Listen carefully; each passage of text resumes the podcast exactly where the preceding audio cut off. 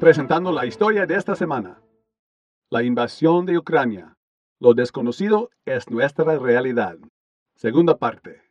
Grisha, dijiste que un sargento te dijo, vas a ir a Crimea. No creo que ni tú ni yo podamos ir. Nos estamos dirigiendo a la capital de Ucrania, Kiev. No pienses demasiado, Boris. Los problemas pueden estar más cerca de lo que piensas. Grisha, el convoy en el que viajamos parece estar estancado. Tenemos poca comida. Contemplamos 40 millas de vehículos blindados, tanques rusos, tropas y artillería. Se puede ver humo a la distancia. ¿De qué es? ¿Qué piensas, Grisha? ¿Vamos a atacar Kiev? ¿Está Rusia en guerra con Ucrania? Escuché que este gigantesco convoy tiene la misión de mantener la paz. Espero que así sea. Boris se marchó. Comencé una charla silenciosa conmigo mismo. Sé que escuché a un oficial decir, la mayoría de los soldados no saben que vamos a atacar Kiev. Me gusta Ucrania. Mis primos y yo la exploramos del este al oeste y de norte a sur, en autobuses, barcos, aviones y trenes. Kiev, Lviv y Odessa son lugares hermosos. Este es el país más grande de Europa, con la excepción de Rusia. No quiero que se destruya. Me gustaría tener nueva información sobre nuestra misión rusa.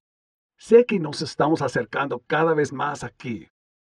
El convoy ha sido exitosamente atacado por misiles antitanque ucranianos Javelin. Uno de esos misiles puede ser cargado y disparado por un soldado. La guerra con Rusia será brutal. Mi padre me dijo que Rusia puede utilizar la guerra química. Rusia también tiene armas nucleares. Puede atacar plantas de energía nuclear, aterrorizar a las grandes ciudades ponerlas bajo bloqueo militar y usar armas terrestres convencionales. ¿Podrá algún país o grupo de naciones detener un arsenal tan horrible? Ojalá pudiera confiar en el presidente de mi país. Aparte de Grisha y sus preguntas, la gente en muchos países está preguntándose sobre la guerra. Yo, como estadounidense, estoy profundamente perturbado. Temprano en la mañana y tarde en la noche veo y oigo ejemplos de la facilidad que tiene el presidente Putin para mentirle a su pueblo y al mundo. Aparentemente no tiene conciencia de matar a soldados o civiles ucranianos, bebés o adultos, lisiados, hospitalizados o a cualquier persona que se le interponga en el camino y le impida tomar el control de Ucrania. Veo familias ucranianas separadas porque los hombres tienen que luchar por su país. En solo 12 días, dos millones de ucranianos se han convertido en refugiados. Las personas en países extranjeros están abriendo sus hogares y corazones a los refugiados. Escucho las noticias con más atención que nunca.